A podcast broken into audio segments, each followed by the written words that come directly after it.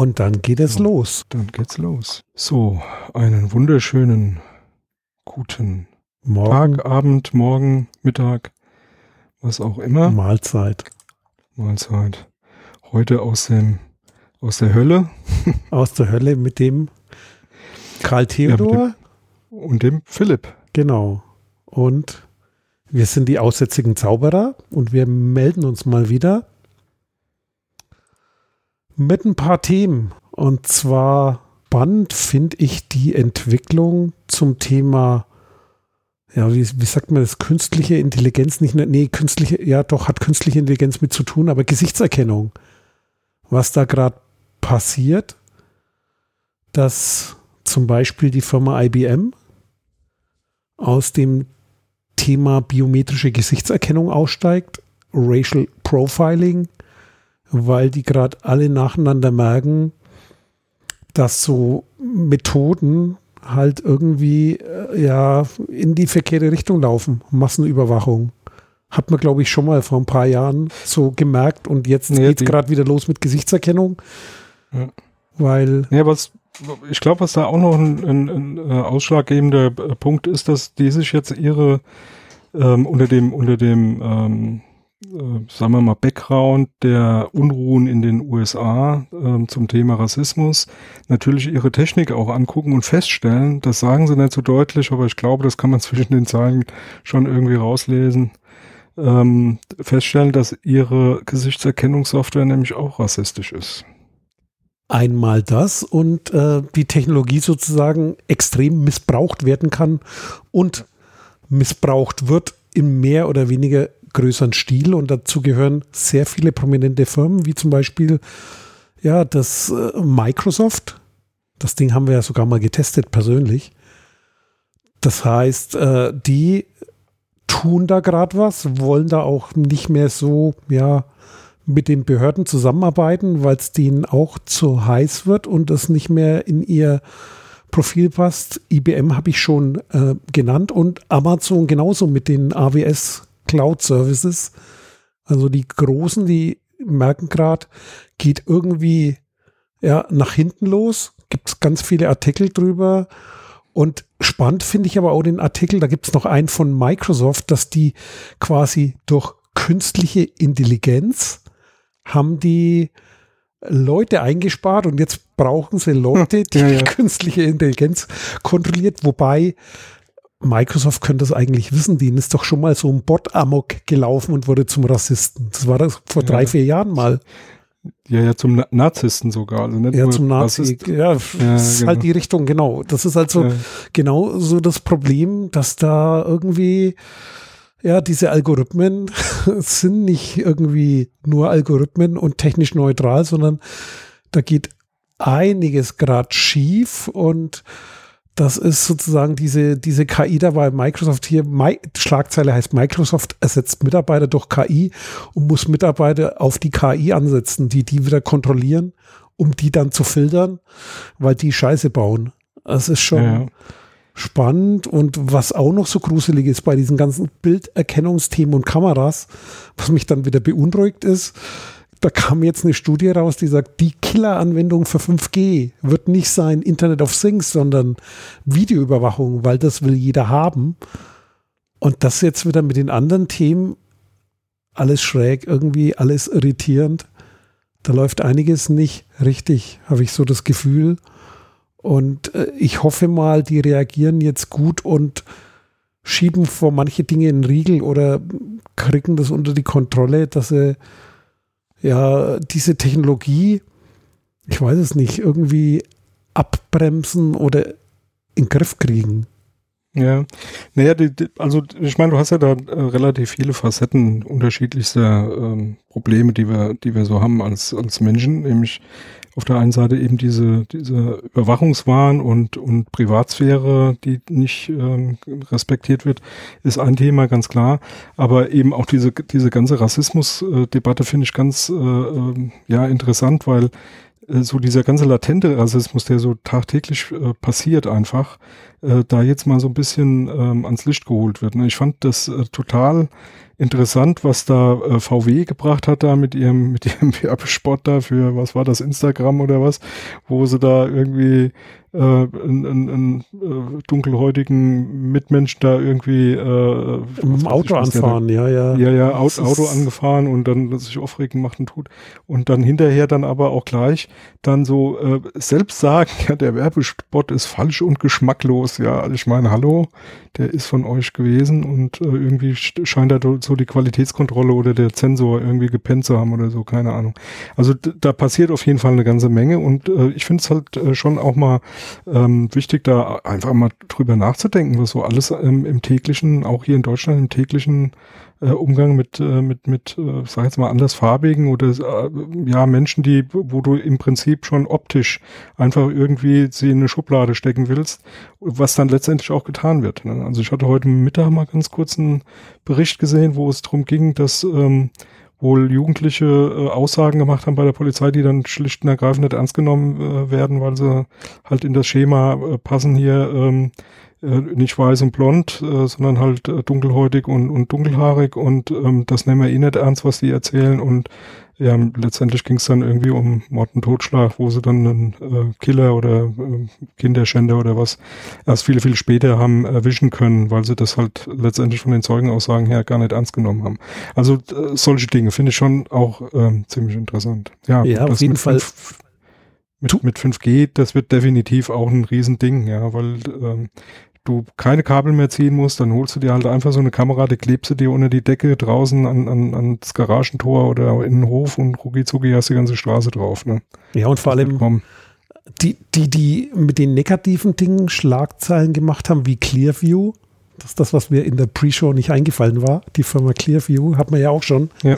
Äh, ja. dass, dass die, von denen hört man jetzt nichts. Das heißt, es gibt bestimmte Firmen, die steigen da ein oder auch nach dem äh, Urteil übers BND-Gesetz jetzt, wo, wo man quasi in bestimmte Sachen da nachrüsten will, ist schon bedenklich, äh, muss man auf jeden Fall drauf achten, aber äh, ja, und vor allem, wenn man solche Dinge tut, dann halt gucken, auf was lasse ich mich da ein und diese zentralen Services, die haben eben gewaltige Nachteile. Also du hattest ja schon mal so ein Bastelprojekt hier mit äh, dezentral bei dem Thema hier mit, äh, was war das, ein Raspberry Pi oder so, ne?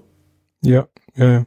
Ja, da gibt's ähm, ganz viel. Also die, die, ähm, ähm, ich glaube, du hattest es auch mal geschickt, von, von Heise gibt's da irgendwie so ein, so ein Heftchen, wo diese, diese äh, KI-Rechner äh, für ein bisschen weniger Geld angeboten wird, ähm, zu, zusammen mit einem mit einem Heft äh, über KI und wie man das Ding programmieren kann. Ich weiß jetzt gerade nicht, wie er hieß.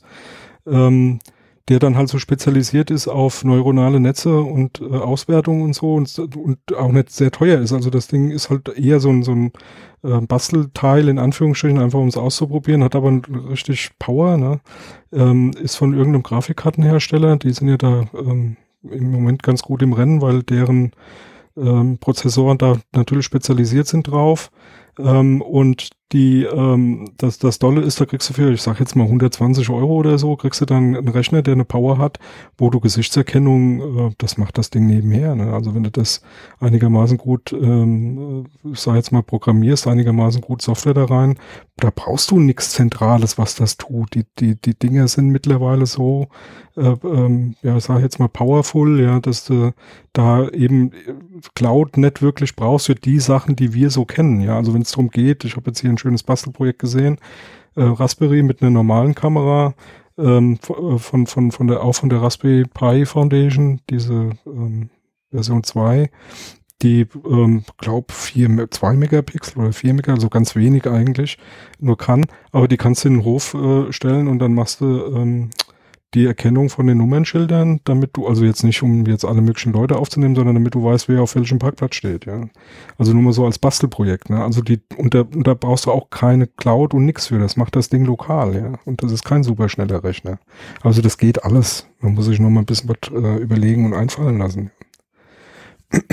Das auf jeden Fall. Und äh, vor allem halt, ja, das, es gibt Alternativen sozusagen so eine datenschutzfreundlichere Technik und halt dann äh, aber auch hochkritische Technik und ja, vielleicht wacht man jetzt an, an einigen Stellen zumindest auf, um da mal jetzt ein bisschen bewusst damit umzugehen oder auch bei den Herstellern zu gucken, wie weit kann man gehen oder welche Dienste bietet man an, weil es gibt halt dieses Neutrale nicht, ne? Ja, okay, wir haben es natürlich auch in anderen Sektoren. Ich meine, das ganze Thema mit Waffen herstellen, das ist auch, da kannst du sagen, okay, du kannst, äh, ja, du brauchst Waffen für die Jagd oder um irgendwie, sagen wir mal, Ratten zu bekämpfen. Auf der anderen Seite kannst du halt auch jemanden über den Haufen schießen. Ne? Das ist so dieses Problem, äh, was tust du mit dem Werkzeug? Und das ist halt nicht einfach.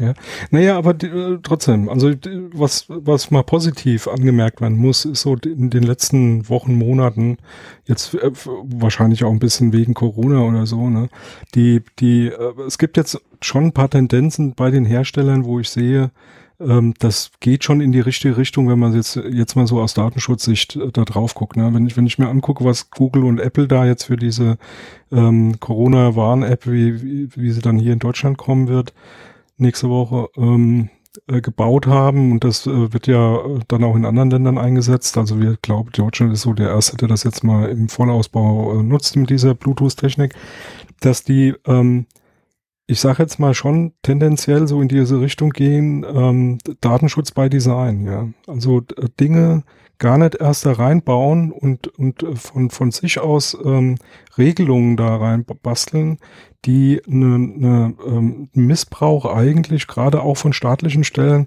wirklich unterbindet. Ja? Also äh, nur anonyme beziehungsweise pseudonyme Daten zu ver verarbeiten. Alles im Prinzip nur auf dem, auf dem Handy zuzulassen und die ganzen Zuordnungen eben nur auf dem Handy, ähm, dass jedes Land nur einen, eine App bauen kann, ja, und das über die Regierung dann letztendlich ähm, ja, ich sage jetzt mal, verbunden wird, ja. Also die, die, da kann nicht jemand kommen und sagen, hier, ich bin der, ich bin der Philipp, ja, und äh, will jetzt eine schöne Corona-App äh, basteln und dann kriege ich da Zugang, sondern das muss dann äh, über die Regierung gehen.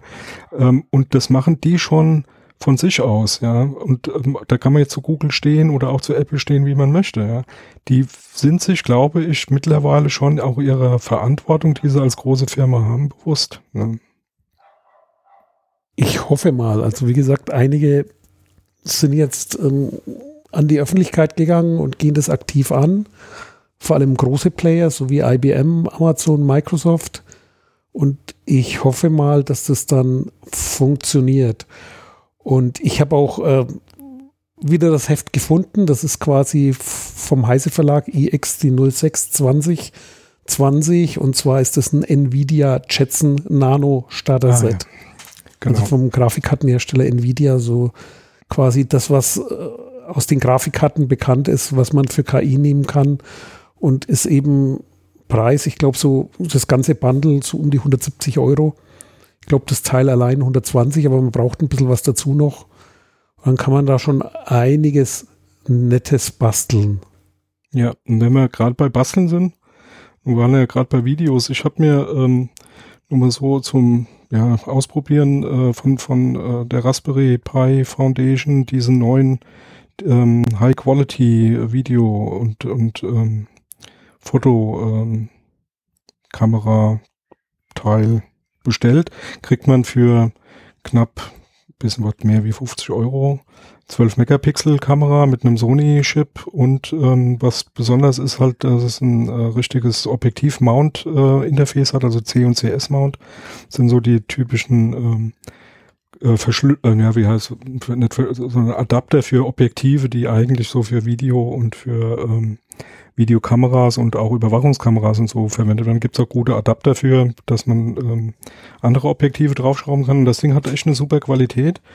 Und ähm, ja, ist halt optimal für ein, für ein Raspberry. Ich bin, ähm, äh, bin jetzt gerade äh, ja, mein letztes Bastelprojekt mal gerade hier so fertiggestellt, einfach mal ausprobiert, das Ding äh, mit so einem, diesem ähm, Raspi, äh, was ist das, B, nee, 3A Plus, so heißt der, das ist dieser etwas kleinere. Nicht der super schnellste, aber ist okay. Die Kamera dran, kleines ähm, kleinen ähm, LCD-Bildschirm hinten drauf, ein bisschen Software zusammengebastelt und dann mit dem Ding kannst du äh, Videos schneiden, also Videos äh, aufnehmen, kannst du Fotos machen. Wie gesagt, 12 Megapixel ist schon ganz ordentlich. Und ähm, da kannst du für ganz wenig Geld, kannst du dir so Überwachungskamera mit allen möglichen Krempel, ähm, ja, ich sag jetzt mal, zu Hause mehr oder weniger auch lötfrei zusammenbauen, weil viel löten musst du da in der Regel ja dann nicht mehr. Ne? Jo, und macht Spaß. Ne? Also Gesichtserkennung habe ich schon an. Mich erkennt er auch schon. Okay, auch mit Maske? Nee, ja, nee, Maske habe ich jetzt ehrlich gesagt noch nicht probiert, aber er, er, er, er kennt mich mit Bart und auch fotomäßig ohne. Also müsste mit Maske eigentlich auch irgendwie zurechtkommen. Also ich habe einfach mal ausprobiert, auch alte Fotos von mir einfach mal davor zu halten und so. Das funktioniert ganz gut. Okay. Dahin. Also ist jetzt nicht als ja. Sicherheitsfeature sozusagen gedacht, um den Rechner zu entspannen, sondern nee, um nee. quasi so Erkennungsfunktionen zu machen. Naja, also ein Ding, was ich mir, jetzt für mich selber mal bauen wollte, war vorne in den Hausflur das Ding drauf und dann einfach, wenn Leute kommen, die ich kenne, dass er mir dann im Prinzip auf einem Rechner anzeigt, wer im Haus ist und wer nicht im Haus ist. okay. Mal ausprobieren. Ob das, Anhand von Fotos. Naja, kannst das anlernen, halt. oder? Ja. ja, anlernen machst du es mit, mit Fotos, genau. Du kannst auch einfach Videos ein bisschen mit, mitschneiden lassen und dann äh, sagst du dem halt, äh, wer wer ist. Ne? Äh, einfach mal ausprobieren, ob das schon so zuverlässig ist, dass man da, wie gesagt, für wenig Geld, und vor allem lokal, ohne irgendwelche Cloud-Services, auf einem ganz normalen äh, kleinen Rechner äh, sowas zum Laufen kriegt. Heutzutage ist das, denke ich mal, äh, machbar und ähm, das ist halt total erstaunlich, wenn man überlegt, was das früher für Aufwände waren und was das gekostet hat. Ähm, dass er jetzt mehr oder weniger für relativ wenig Geld, also ich sage jetzt mal mit, mit ein, 200 Euro hast du da alles, was du brauchst, schnell zusammengeschraubt. Ja, das, das kriegst du schon hin. Wenn du überlegst, was so eine gute professionelle Überwachungskamera kostet, ist das ein Witz. Ja. Und vor allem äh, hilft halt auch, um das Zeug zu verstehen. Eben, darum geht's was macht das, wie funktioniert das und so weiter. Ja. Darum geht's, genau. Jo. Jo. Schönes Bastelprojekt. Dann hattest du noch was gebastelt, habe ich gesehen. Ähm, alte ja, Rechner. Alt, alte Rechner, alte Männer, alte Rechner. Ne? So.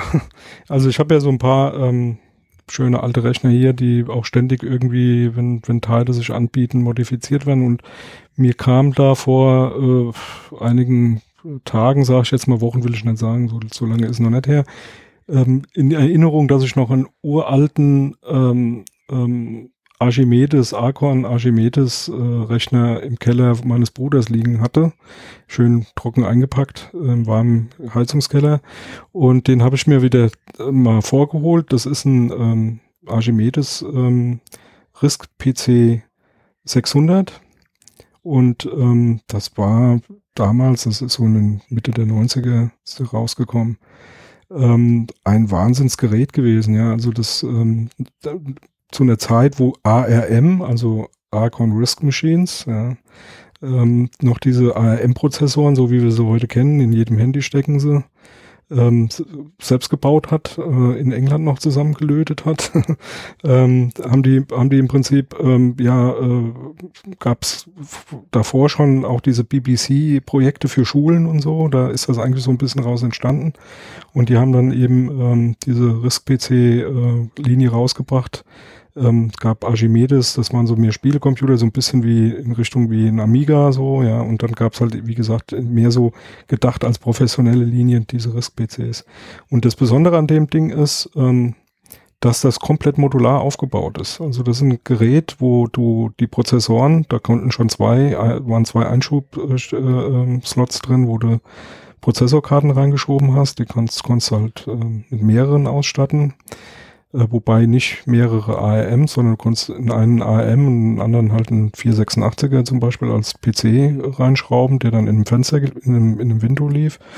Ähm, und was halt auch besonders war, du konntest auch die, das, ähm, das Gehäuse modular erweitern. Also du hast äh, praktisch einen Boden, wo der, wo der die eigentlich, das eigentliche Motherboard und das Netzteil drauf war und dann hast du in, im Prinzip so Slides gehabt, die du übereinander gesteckt hast, in die du dann die Festplatten, die, die CD-ROM-Laufwerke und so ein Zeug reinbauen konntest und eben auch ein Backplane, in den du dann Erweiterungskarten reinschieben konntest. Und so konntest du, ich glaube, insgesamt bis zu drei von diesen Zwischenteilen ähm, praktisch übereinander bauen und äh, dein PC, den du dann da hattest, äh, im Prinzip so erweitern, wie du den ähm, haben wolltest. Äh, wie gesagt, tolles Gerät, Ur-ARM.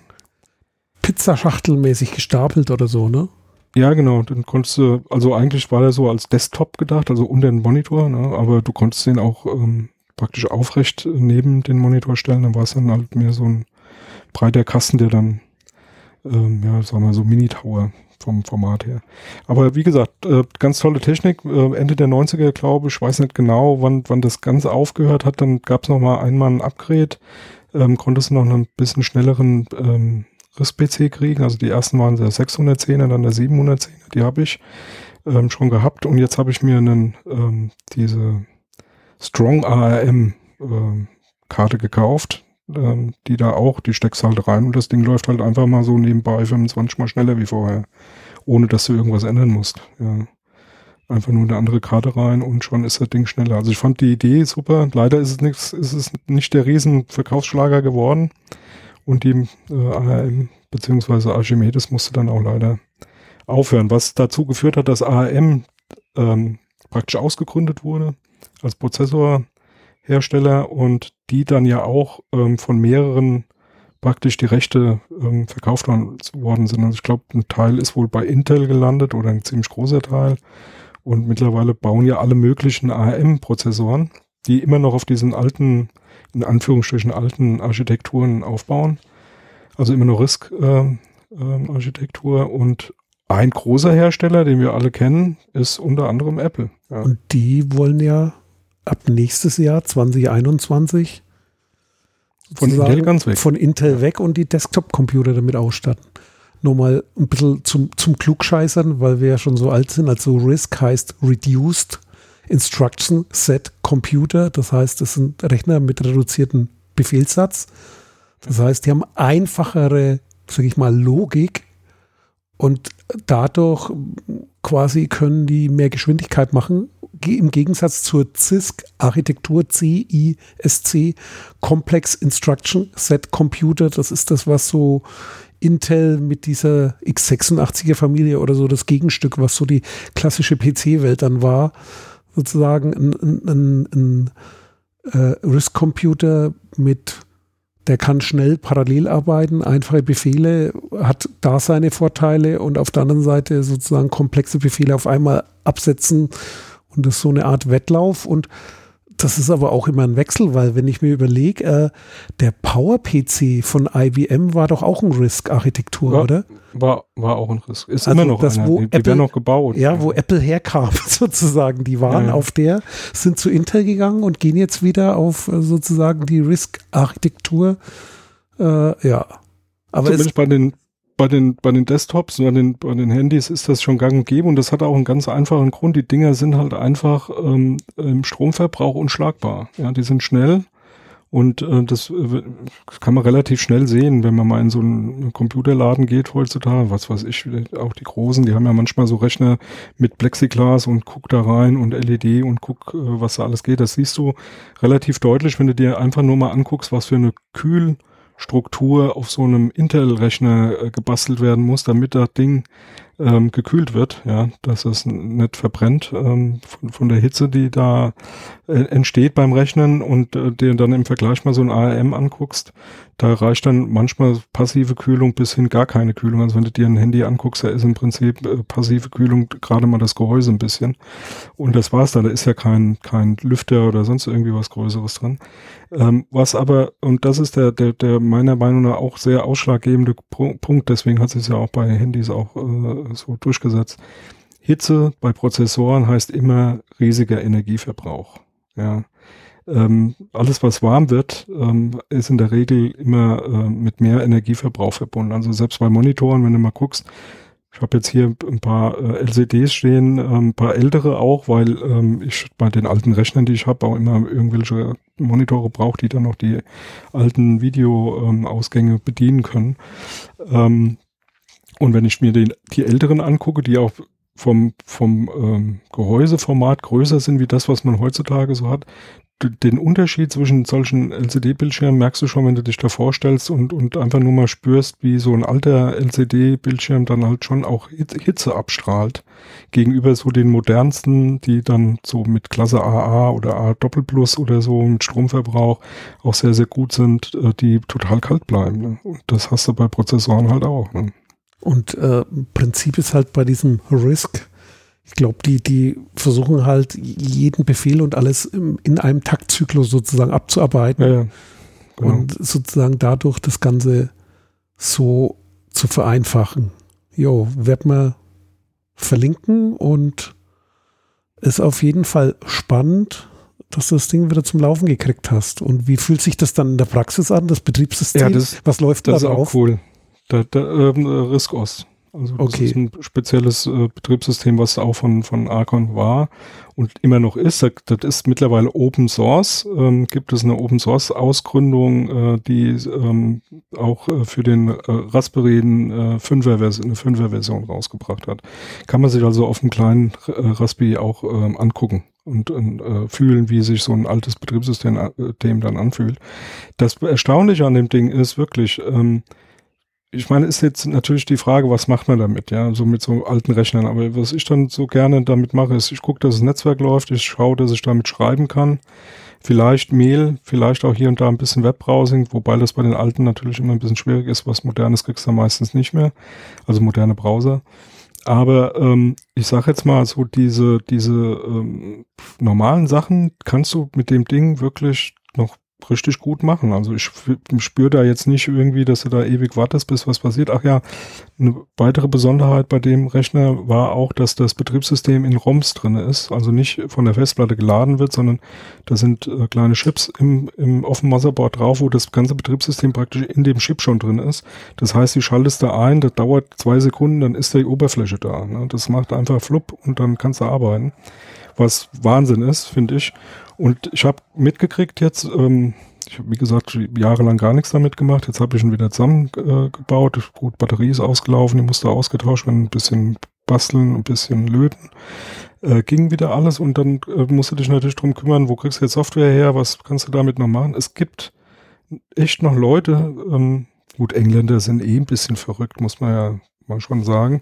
Aber in England zum Beispiel schon noch ein paar Leute, die, die, die die haben die tagtäglich in, in, in Arbeit, ja. Also die machen damit noch richtig was. Also schreiben halt ihre Briefe ans, weiß ich nicht, Ministerium wegen irgendwelchen Sachen oder so. Also man kann damit schon noch was machen. Okay. Jo, dann muss ich mal wieder eine Kapitelmarke hier setzen. Das mag wieder nicht. Das heißt? Das heißt, ich muss mir die Zeit ungefähr merken.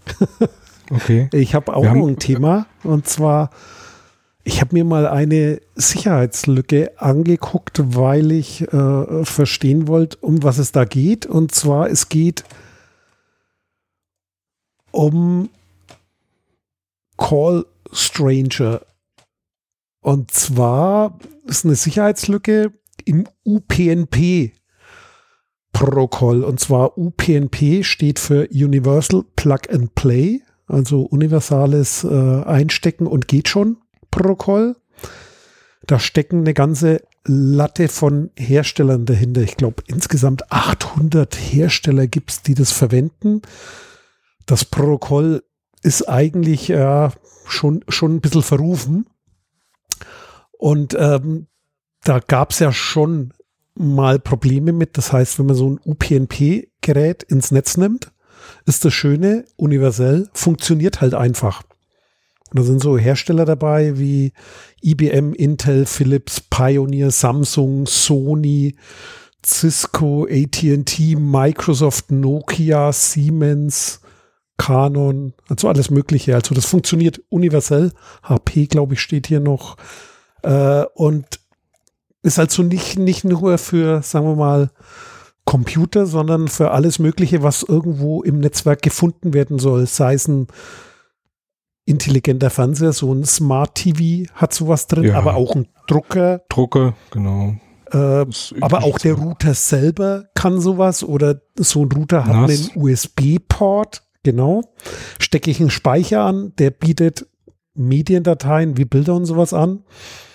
Und deswegen sollte man das zumindest an seiner Netzwerkgrenze ausknipsen oder zumindest kontrollieren, weil dieses Protokoll natürlich äh, im Netzwerk dafür sorgt, dass sich die Geräte bekannt machen. Das heißt, äh, wie funktioniert das Protokoll? So mal kurz zusammengefasst. Das heißt, es, das Gerät besorgt sich eine Adresse, eine IP-Adresse. Das läuft quasi auf, ich glaube, Schicht 5, 6 oder sowas, äh, je nachdem, wie man jetzt zählt, auf dem TCP-IP-Stack dann auf 4 wahrscheinlich. Auf jeden Fall, Gerät besorgt sich eine Adresse, sorgt dafür mit einem speziellen Nachrichtenformat, dass es äh, entdeckt wird, macht auch Werbung, so ein Advertising oder Notifying. Dann beschreibt es sozusagen, was es kann, wie es genutzt werden kann. Das läuft dann übers HTTP-Protokoll, also so wie das www, das Web und bietet da die Dienste an und dann kann man damit steuern und die kann man auch abonnieren. Das heißt sozusagen, dass äh, ja sozusagen sich informieren lassen, wenn es da Neuigkeiten gibt und so weiter. Und das Ganze kann quasi äh, Unicast, also zielgerichtet, aber auch Multicast so für alle anschreien, sag ich mal so im Netz, so auf der allgemeinen Ebene. Das macht dieses UPnP-Protokoll. Und was macht jetzt diese äh, Lücke hier, Calls ja, Ranger? bevor du, bevor ja. du mit der Lücke anfängst, einfach, ich habe mir die jetzt nicht angeguckt, aber nur mal, um da ein bisschen reinzukommen, ja, also ähm, warum Lücke, äh, warum da Lücken überhaupt äh, sein können. Also ich will da mal ein bisschen äh, äh, mutmaßen, ja. Also wir kennen das auch, wenn wir ähm, von nicht elektrischen Geräten sprechen, wenn einer Werbung macht für irgendetwas, was er anbietet, da gibt es eine ganze Menge, die irgendwas erzählen, was dann nicht unbedingt der Wahrheit entspricht. Genau das könnte man hier auch erstmal tun. Ja? Also man schreit ins Netz, hallo, ich bin ein Drucker, ich, wenn du was drucken willst, dann kannst du das bei mir erledigen, schick mir das und ich drucke es dir aus. Und dann glaubt man dem, ja, weil man gutgläubig ist, schickt dem dann irgendwelche Sachen, die man ausgedruckt haben will. Und dann sind die Informationen, die da drinnen stehen, in dem, was ich da ausdrucken möchte, weg. Weil der die nämlich nicht druckt, sondern von mir aus speichert und irgendwo anders dahin schickt oder keine Ahnung. Also sowas könnte man sich jetzt mal hier so konstruieren, ja. Und ich gehe mal davon aus, dass im Prinzip bei diesen, bei diesen Lücken, die man da gefunden hat, mehr oder weniger an verschiedenen Ebenen, verschiedenen Stellen genau um solche Sachen geht. Ne? Die Dinge, die lügen, die Dinge machen nicht das, was es vorgeben zu tun. Und letztendlich beruht dieses, diese Art von Protokollen im letztendlich immer auf sowas wie Vertrauen, also Trust. Ja, und das funktioniert manchmal eben nicht mehr so gut, vor allem weil die Menschheit grundsätzlich schlecht ist. Also das ist das, einigermaßen richtig oder? Das ist das Grundübel und das ist das, was schon lange bekannt ist und was seit zig Jahren bekannt ist und warum man damit vorsichtig umgehen sollte. Also das Problem gibt es, ja. Das geht so in die Richtung, sage ich mal, Spoofing. Also ich, ich gebe was vor. Aber wenn ich jetzt sage, ich habe hier mein lokales Netz, nehmen wir mal IPv4, weil es sich einfacher merken lässt. Ich habe hier mein 192, 168 0.1 mein Router und bin dann sozusagen in dem Adressbereich. Ne? Und dann gibt es halt das Thema, du kannst damit natürlich auch ähm, ja, ins Internet gehen und so weiter, also so Grenzen überschreiten. Und genau aus dem Grund hat man da sozusagen normalerweise dicht gemacht oder so. Das Spannende ist jetzt, die Lücke, die jetzt aufgetaucht ist, ist eigentlich ein Protokolldesign-Fehler das ist genau das große Problem. Das heißt, ich weiß jetzt nicht, ob die Zahl stimmt. Also ich habe jetzt nochmal nachgeguckt, auch in der englischen Version und Beschreibung. Da steht wirklich Billion, was Milliarden heißt. Ich weiß es nicht. Meinst du, wir haben wirklich Milliarden UPnP-Geräte draußen? Millionen auf jeden Fall. Milliarden weiß ich jetzt nicht, aber es gibt auch. sehr viele. Jeder, jeder, überleg ja, okay, mal, jede, Drucker gibt es mehr, als, mehr als äh, jeder, jeder Mensch. Hat, jeder, jeder, ja, okay, Fernseher gibt es auch Unmengen, ja. Ja, okay. Könnten Milliarden, also sagen wir so, das geht vielleicht in die Milliarde, aber Milliarden ist auf jeden Fall äh, sehr, sehr, sehr, sehr viele. Und das macht das Problem. Und es ist jetzt eine Designlücke. Das heißt, äh, auf die ist aufmerksam gemacht worden. Es wurde die Spezifikation angepasst, jetzt ganz schnell. Und zwar gibt es jetzt eine UPnP Architektur 2.0. Die ist im April jetzt rausgekommen. Das heißt, da wurde der Designfehler korrigiert. Äh, was aber heißt, das Design wurde jetzt korrigiert. Das heißt, im April neuer Standard. Das muss jetzt eingebaut werden, beziehungsweise Firmware abgedatet werden. Und sagen wir mal, es sind eine Milliarde Geräte da draußen. Davon werden wahrscheinlich 95 oder 98 Prozent niemals ein Update sehen. Das heißt, das ist ein Problem, das bleibt in Zukunft lang bestehen. Deswegen ist es ärgerlich und es ist ein Grundsatzthema. Und mal kurz zusammengefasst, also ohne jetzt in jedes Detail zu gehen. Also ich verlinke dann auch das Paper, das kann man sich angucken. Hat ein äh, Sicherheitsforscher aus der Türkei entdeckt, der seit 15 Jahren IT-Sicherheit macht. Und zwar geht es darum, wir waren ja vorhin bei diesen Stufen. Das heißt, man kann so einen Service abonnieren. Und bei dem Abonnieren gibt es eine Callback, also eine Rückruffunktion. Und genau dort im Design ist was drin, dass man da wieder sozusagen Rückrufadressen, ich versuche es jetzt mal stark zu vereinfachen und vielleicht nicht ganz korrekt äh, wiederzugeben. Und zwar, du kannst quasi in dieser Rückruffunktion, mit der kannst du Dinge tun, wenn du die skriptest. Und zwar gibt es da einen Punkt, du, du gibst quasi Rückrufadressen an und du kannst da halt, äh, das ist HTTP und das sind URLs. Das heißt, das sind Adressen, die aufgelöst werden und die können irgendwo liegen. Und da gibt es so eine Timeout-Grenze, ich glaube so standardmäßig 30 Sekunden, aber du musst nur irgendwo gültige verwenden. Und da kannst du jetzt zwei große Szenarien äh, quasi machen. Das eine ist das Thema, die DOS Distributed Denial of Service. Das heißt, du kannst über dieses Rückrufen Schindluder treiben, weil du kannst da nämlich auch Listen verketten. Du kannst nicht nur eine Rückrufadresse rausgeben. Das heißt, du, du pingst so ein Gerät an, also dir bietet jemand einen Service. Dann sagst du, ruf mich zurück. Und dann gibst du dem Gerät die Adressen mit. Also das ist das Gemeine. Das geht jetzt nicht von dem Gerät aus, sondern du abonnierst einen Service von dem UPnP-Gerät und kannst dem wieder durch einen Designfehler im Protokoll bestimmte Dinge mitgeben, die du wiederum verskripten kannst und dadurch vervielfachen kannst und sozusagen hochskalieren kannst und bestimmte Zieladressen dossen kannst, also überlasten kannst. Das ist so ein Angriffsszenario, das du damit fahren kannst.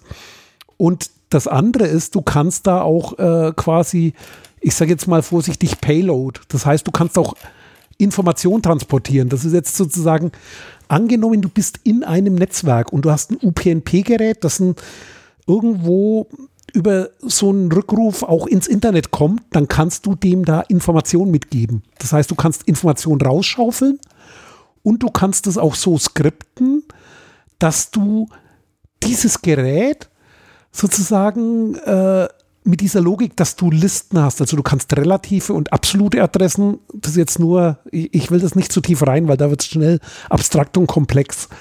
Äh, da kannst du quasi mit diesen Listen dann testen und kannst quasi diesem Gerät einen Portscan machen lassen, weil er dir einen Wert zurückgibt, ob er erfolgreich oder nicht erfolgreich war. Das heißt, du kannst quasi Ports durchprobieren in dem lokalen Netz und du kannst dann quasi äh, den zum Scanner machen. Das heißt, das ist auch so ein Angriffsszenario, das erfolgreich mit verschiedensten Geräten gemacht wurde, dass du das Gerät dann in dem Netzwerk zum Portscanner machst und damit sozusagen Informationen über das Netzwerk, über die Architektur ausspionierst, um die nächsten Dinge zu finden, beziehungsweise dann auch über bestimmte Logiken auch Informationen sozusagen raustransportieren und zwar nicht über dich selber. Das heißt, du bist in einem, sagen wir mal, geschlossenen Netzwerk, hast keinen Zugriff ins Internet und kannst über so ein Gerät aber Informationen nach außen transportieren. Also kannst auch Daten übertragen. Also das sind so die Hauptszenarien und das Spannende ist, da gibt es ein paar Belege, die haben, sind auch bestätigte Lücken, die haben das gemacht mit Druckern. Jetzt muss ich mal gucken, ich habe mir es hier irgendwo hingelegt, mit welchen Geräten. Also Smart TVs waren dabei, Drucker waren dabei. Das heißt, die haben die wirklich äh, mit diesen Dingern quasi genau das nachgestellt und das wird jetzt irgendwann gefixt, dauert aber halt lange. Und quasi, das zeigt mal wieder, ja, auch so Protokolle, die, die schon lang draußen sind, können so einen Designfehler haben, der halt irgendwann erst auffällt, weil man irgendwo dagegen tritt oder was dagegen wirft, um das rauszukriegen. Äh, ja, und das Find ist so das Spannende daran und ja. kann man eben nicht so schnell schließen, weil das dauert Jahre, ja, bis das durch ist.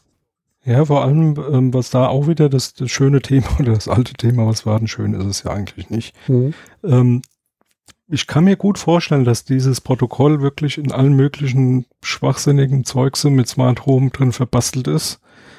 Ich will jetzt nicht, ich glaube jetzt hoffentlich nicht in jeder Glühbirne, aber rein theoretisch ist das natürlich ein praktisches Protokoll, um so ähm, Geräte miteinander bekannt zu machen in einem Netzwerk und damit Konfiguration zu vereinfachen. Also nach dem Motto, schraub mal hier und schraub mal da, mach mal hier eine Schokosteckdose, die jetzt auf einmal Bluetooth kann und da noch das und da noch jenes ähm, was weiß ich, der Rollo, was automatisch hoch und runter geht und der Sensor, der dann draußen an, dem, an der Scheibe babbt, um die Sonne äh, zu erfassen, damit der Rollo auch weiß, wann es hoch und runter gehen soll und so und so ein Zeug. Und das will man ja immer so schön einfach haben, ja. Also am besten gar nichts selber konfigurieren müssen, einschalten, wohlfühlen, zentraler Server. So, da kann ich mir gut vorstellen, dass dieses UPnP-Protokoll oder das UPN-Protokoll ähm, oft äh, äh, Verwendung findet und dann kann man sich äh, selber schon ausmalen, wie lange das dauern wird, bis der Krempel da mal erneuert wird. Ja, also gerade diesen ganzen Billigrahmen, den es da gibt, kann ich mir vorstellen, wird niemals erneuert. Und das Risiko definitiv ähm, nicht mal als direkter Angriff, sondern eben so ne, durch die Hintertür. Ich hole mir genug Informationen aus dem Netzwerk raus, damit ich eben über ganz andere Wege dann wiederum Angriff, äh, Angriffe fahren kann ähm, weil äh, ich sage jetzt mal genug Informationen gesammelt werden können von diesen kleinen Glühbirnchen und äh, Schokosteckdosen und elektrischen Rollläden und so ein Zeug. Also finde ich schon super interessant. Das führt mich auch auf Es gibt ja auch Suchmaschinen, genau quasi, die nach solchen Geräten suchen, ja, ja.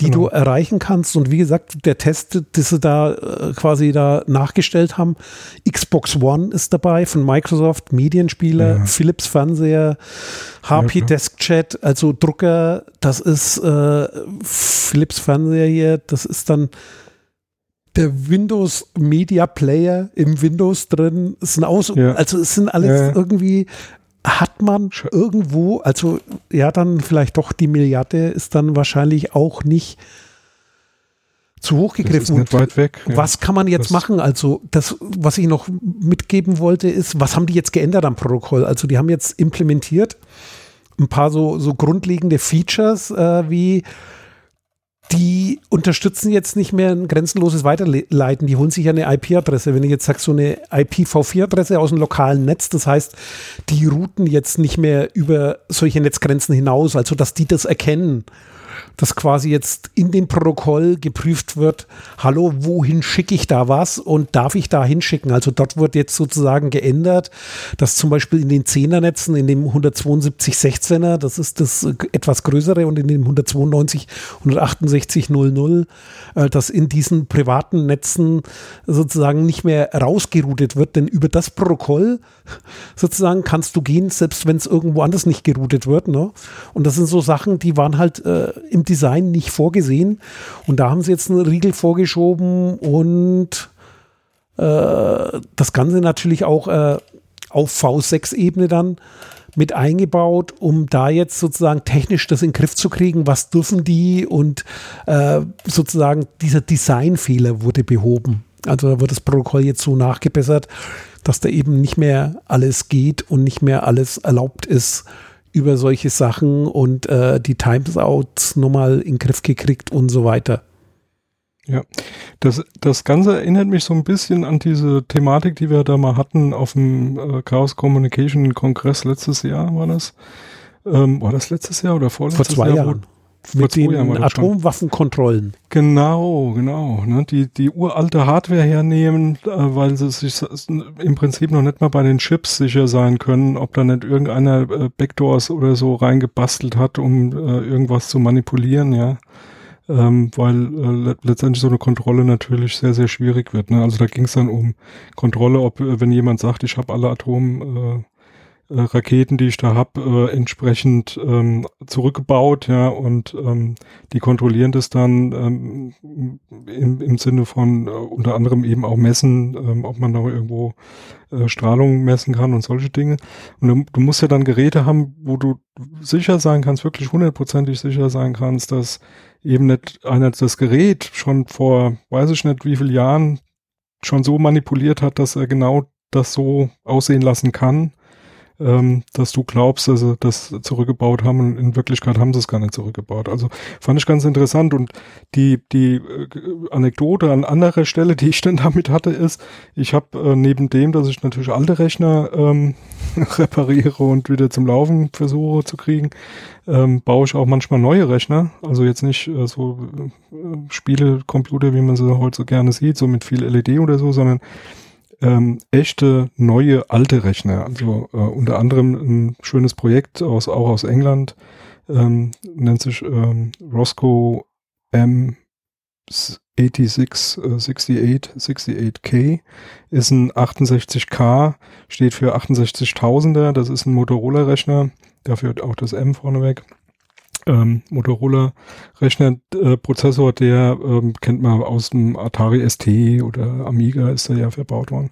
Und das Ding, was ich da hatte, war folgendes. Der baut diesen Rechner, diesen, diesen Roscoe ähm, nach, äh, ähm, Computer. Ich habe da auch äh, eben noch mal einen Link geschickt. Kannst du dann auch noch mit ähm, beipacken.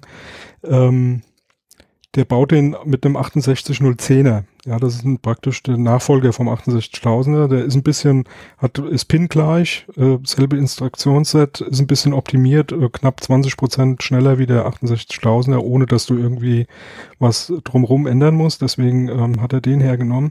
Und das Witzige ist, du kommst natürlich an diese alten Prozessoren nicht mehr so einfach dran. Ja, da, also es werden noch welche gebaut. Die Dinger sind heute noch in irgendwelchen Raumschiffen drin. Ja, aber ähm, gibt halt diese alten Bauformen nur noch schwer zu kriegen und vor allem diesen 6810 und alle, die danach kamen, 20, 30, 40, 60, ähm, sind ähm, logischerweise nicht ganz so viel äh, gebaut worden wie die 68.000er. Ähm, und da ist mir Folgendes passiert. 6810er, da wollte ich einen Industriedesign-Prozessor äh, haben. Die sehen ein bisschen anders aus. Diese Plastikgehäuse sind halt aus Keramik statt Plastik und haben dann oben, habt ihr vielleicht auch schon mal gesehen auf Bildern, so einen goldenen Deckel drauf. Ähm, sieht halt ein bisschen schicker aus, äh, sind auch ein bisschen wertiger gebaut. Und ähm, da hat dann mir jemand welche angeboten. Ne? Ähm, irgendwo in Hongkong. Äh, Industrieware aus alten äh, Beständen und da habe ich mir dann zwei Stück bestellt. Und man soll es nicht glauben, ja, die sind ja bedruckt, also da steht ja drauf, was drin ist. Ich habe den eingebaut, der lief auch, man merkt ja keinen Unterschied zum 68.000er so und ähm, dann ein kleines Programmchen, was das Ding dann prüft, ob es dann ein 68.000er ist oder ein 68010er. Und das Ding war ein 68.000er, das, das war voll der Betrug. Der hat die Deckel abgemacht und hatte andere bedruckte Deckel drauf oder sind eigentlich so ein bisschen gelaserte Deckel. Diese, diese Deckel ausgetauscht, ja, und äh, verkauft dann praktisch einen, einen 68.000er, den du für Industrie Prozessor kriegst du so für 10 Euro oder so, 8 Euro. Und den 10er, den kriegst du dann halt für 25, 30 Euro. Und da muss man das heißt mal auch, anziehen, das ne? wird gefälscht. Fälschen, das wird gefälscht. Das wird gefälscht. Das, das kann man kaum glauben, ja.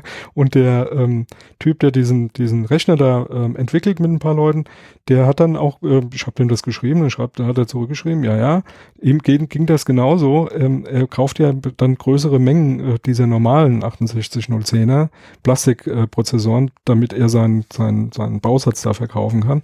Und er hätte da schon etliche bekommen, deswegen hat er dann auch dieses Programm zum Prüfen geschrieben. Ähm, die, die waren einfach, da waren die Plastikdinger gefälscht. Da ist einfach mit bisschen, weiß ich nicht, Säure oder was, haben die oben diese Aufdrucke äh, weggemacht und haben dann äh, einen anderen Aufdruck draufgeschrieben. Ja. Und sind, sind Pfennigbeträge im Prinzip oder, oder wenige Eurobeträge, aber die Masse macht's dann halt. Ne? Das muss man sich reinziehen. Also sowas wird getan, wird gemacht ähm, und nicht nur bei Geschichten, die mit äh, atomarer Abrüstung zu tun haben. Ja, ja, die Welt ist schlecht. Genau. Das heißt, kann man jetzt aufhören mit sowas Schlechtem? ja, wir müssen mal was, wir müssen mal was. Hier Leute, nächste Woche kommt die Corona-Warn-App raus. Ich finde, was man so gelesen hat. Wirst du die ähm, benutzen? Ich werde die benutzen. Ich auch. Also ich habe mir das an, ich habe mir das angeguckt, ähm, auch ein paar Sachen durchgelesen. Da sind ja auch sehr, sehr viele Dokumente öffentlich gemacht worden auf GitHub. Ähm, gibt auch eine gute, ähm, sehr anständige öffentliche Diskussion. Ähm, ja, ich werde mir nächste Woche, wird wohl angekündigt, ähm, soll wohl auch ähm, die Datenschutz-Folgeabschätzung ähm, ähm, rauskommen oder da sein, so dass man sich die auch mal angucken kann. Es gab ja schon eine vom FIF, die das vorab mal gemacht haben. Ähm, und wie gesagt, die, das RKI hat jetzt praktisch auch eine gemacht äh, für diese App, so wie sie jetzt gebaut wird. Und ähm, ja, gucke ich mir mal an. Scheint sehr interessant zu sein und ich glaube, das ist eine gute Sache. Also so wie es ist, ähm, gibt ein paar Sachen, da kann man sich drüber streiten, aber im Großen und Ganzen definitiv besser wie ja in anderen Ländern. Guck, guck mal nach Frankreich. Ne? Ja, das auf jeden Fall. Und was mir noch aufgefallen ist, ich glaube, ich habe es dir auch gepostet. Es ist ja jetzt am 22. Juni die WWDC, die Worldwide Developer ja. Conference von Apple. Hast du das Plakat dir angeguckt mit den Avataren? Ja. Das haben sie bei die, dir geklaut. Die haben ja. da meinen Avatar genommen. ich, bin ja, ich bin ja ganz zusammengezuckt. Okay, die Nase stimmt nicht ganz, aber äh, wer meinen einen Avatar, den ich verwende, kennt, äh, der guckt da hinterm Rechner vor. Das ist ganz lustig. Jo. Ja, aber, aber das ist schon deine, ne? Den hast du gemacht, oder? Ja, aber halt mit den Apple Bot-Mitteln. Das sind alles Avatare, die sind sozusagen, die fallen aus dem iPhone. Raus. Avatar basteln raus und da ist meins ja, auch ja. rausgefallen. Das heißt, ja, die also war, du, du, hast die benutzt und die haben dich benutzt, so ist es auch. So ungefähr, ja. Also das ja, Copyright liegt jetzt nicht bei Karl, mir, aber. Karl Theodor, das mit dem Copyright und du, ja. Ich erinnere nur an deine Doktorarbeit. Ne? Ja, genau. Geh, geh, mal in dich. Genau. Was du darfst, dürfen andere auch. Genau, so ist es. Und haben wir was vergessen? Oh, sicher haben wir was vergessen, aber. Ist ja nicht so schlimm, weil wir haben sie vergessen. Und ja. Macht's tschüss. Gut. Bleibt Bis gesund. zum nächsten Ciao. Mal. Dieses Angebot ist keine Rechtsberatung und vollständig subjektiv. Zu Risiken und Nebenwirkungen lesen Sie die Gesetzgebung und fragen Ihren Datenschutzbeauftragten oder Rechtsanwalt.